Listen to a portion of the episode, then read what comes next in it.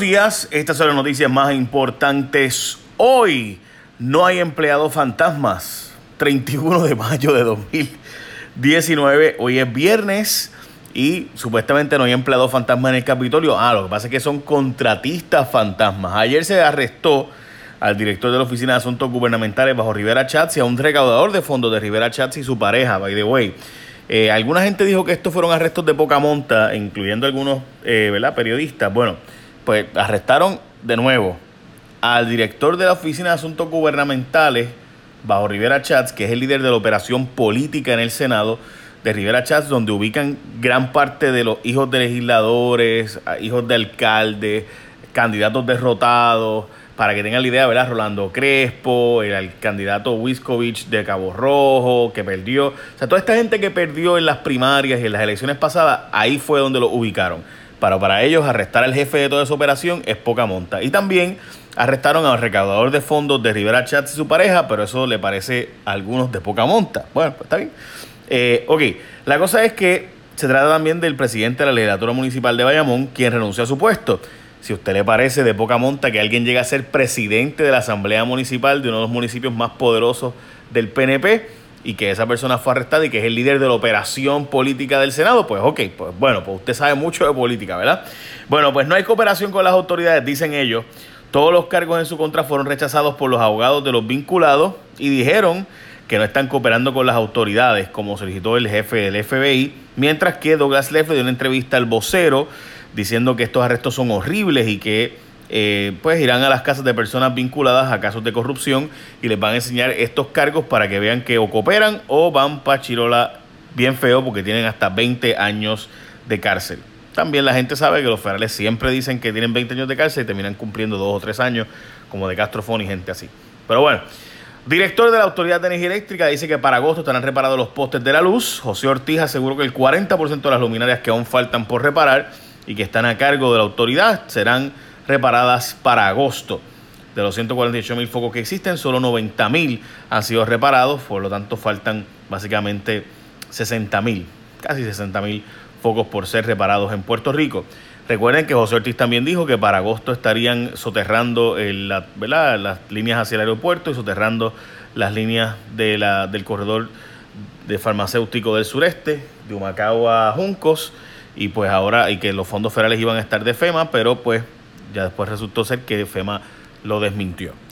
Prendidos los alcaldes con la Junta, la Junta refirió esta semana a la justicia a tres agencias y 11 municipios por no depositar en la cuenta que se debe el dinero que le sacan a sus empleados para el retiro. El alcalde de Ciales fue de los pocos que reconoció que habría incurrido en la práctica, alegando que no podía dejar de pagarle a sus trabajadores municipales y estaba utilizando los chavos para eso. O sea, que el alcalde admite que le sacó los dineros a los empleados de sus cheques y no los envió para pagarlo. O sea, le quitó los chavos. O sea, esos son dineros, esos es robo, gente. O sea, tú tienes, miren lo que está pasando aquí.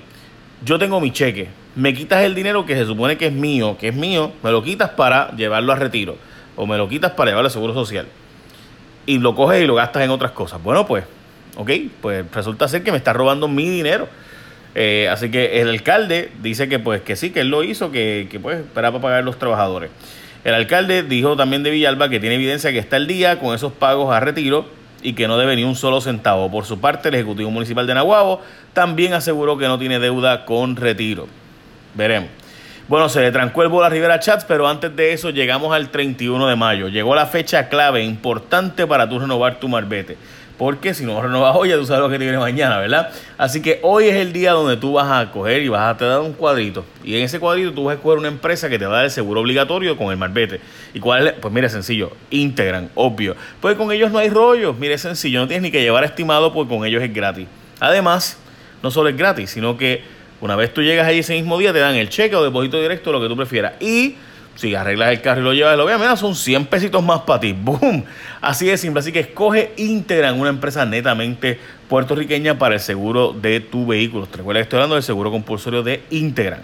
Bueno, como les decía, se trancó el bolo a Rivera Chats con la reforma electoral y es que hay oposición de los partidos políticos a que sea el Tribunal Supremo el que nombre el juez presidente de la Comisión Estatal de Elecciones y no que sea como ha sido típicamente, ¿verdad? Que es vaivén político. Rivera Chat dice que los jueces del Supremo son los que tienen que escoger quién será el presidente de la Comisión Estatal de Elecciones. Los jueces del Supremo, como ustedes saben, son seis nombrados ahora mismo bajo mayoría del PNP y tres nombrados bajo el Partido Popular. Por tanto, pues obviamente presumo yo que Rivera Chats quiere que los miembros del Pleno del Senado pues sean los seis del PNP los que determinen quién será nombrado juez presidente de la Comisión Estatal de Elecciones. El Senado le dice no al glifosato, como ustedes saben, Roundup ha estado perdiendo un montón de casos eh, alrededor del mundo, especialmente en Estados Unidos recientemente, pues resulta ser que luego de eso se ha comercializado y se ha lanzado 65 millones de libras en el planeta. Bueno, pues recientemente han perdido unas cuantas demandas. La gente de Bayer que compró eh, a Roundup y compró a Monsanto, pues resulta ser que este producto está pidiéndose que se prohíba en el Senado de Puerto Rico, aprobó una medida que lo prohibiría eh, como herbicida en lugares públicos. Es el químico que es utilizado para deshiervar las orillas de carreteras del país, etcétera, etcétera. Así que pues están pidiendo que las zonas públicas no se puede usar en Puerto Rico Roundup. El municipio de Villalba deja a mujer y a su familia en la calle por un error. Betty Negrón, que es una residente de ese municipio, fue echada de su hogar, donde vivió, by the way, casi tres décadas, por un error en el título de propiedad que le entregó el municipio de Villalba en el 2008 se tuvo que ir a su casa en febrero por orden del tribunal porque estaban vendiéndolo, pero ups, hubo un error ahí y pues ya usted sabe por dónde va la cosa. Y también subieron los seguros hasta en 200%, admite el comisionado de seguros en Puerto Rico que los, los seguros subieron entre 125 y 200% de sus precios del año anterior en comparación, ¿verdad? Pues obviamente tras el huracán María. Además, dice que las nuevas leyes pues facilitarán que tengan acceso a los seguros, que será el mercado más participantes en el proceso y empresas globales podrán dar seguros en Puerto Rico.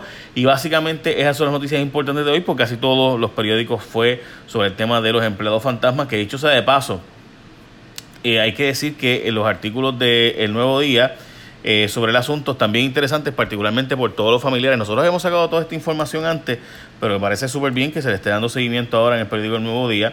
En la página 10, por ejemplo, hablan de específicamente todos los, eh.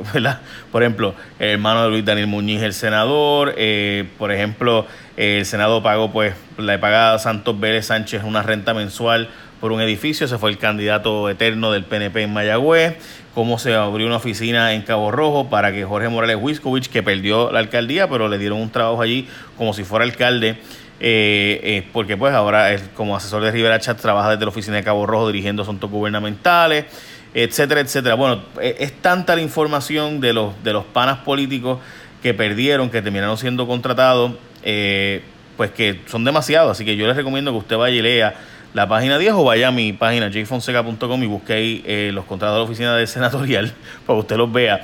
Toda esta información, honestamente, en mi programa de televisión la habíamos sacado. De hecho, así fue que empezó nuestra investigación. Nuestra investigación sobre empleados fantasma comienza cuando Valeria Collazo Cañizares en el 2017 se va a estas oficinas distritales a buscar quiénes son los que trabajan, porque resultaba ser que eran todos los candidatos derrotados, la hija de los candidatos, de los alcaldes, los hijos de los alcaldes, los hijos de los senadores, bueno, todo el mundo, toda una operación política contratada, pagada con fondos del Senado de Puerto Rico, obviamente fondos de nosotros, y así fue que empezó, y entonces llegó eh, Luis Irán Delgado, que nos contó entonces lo de los empleados fantasmas, y ahí pues entonces fue que explotó todo esto para eh, mayo del 2018.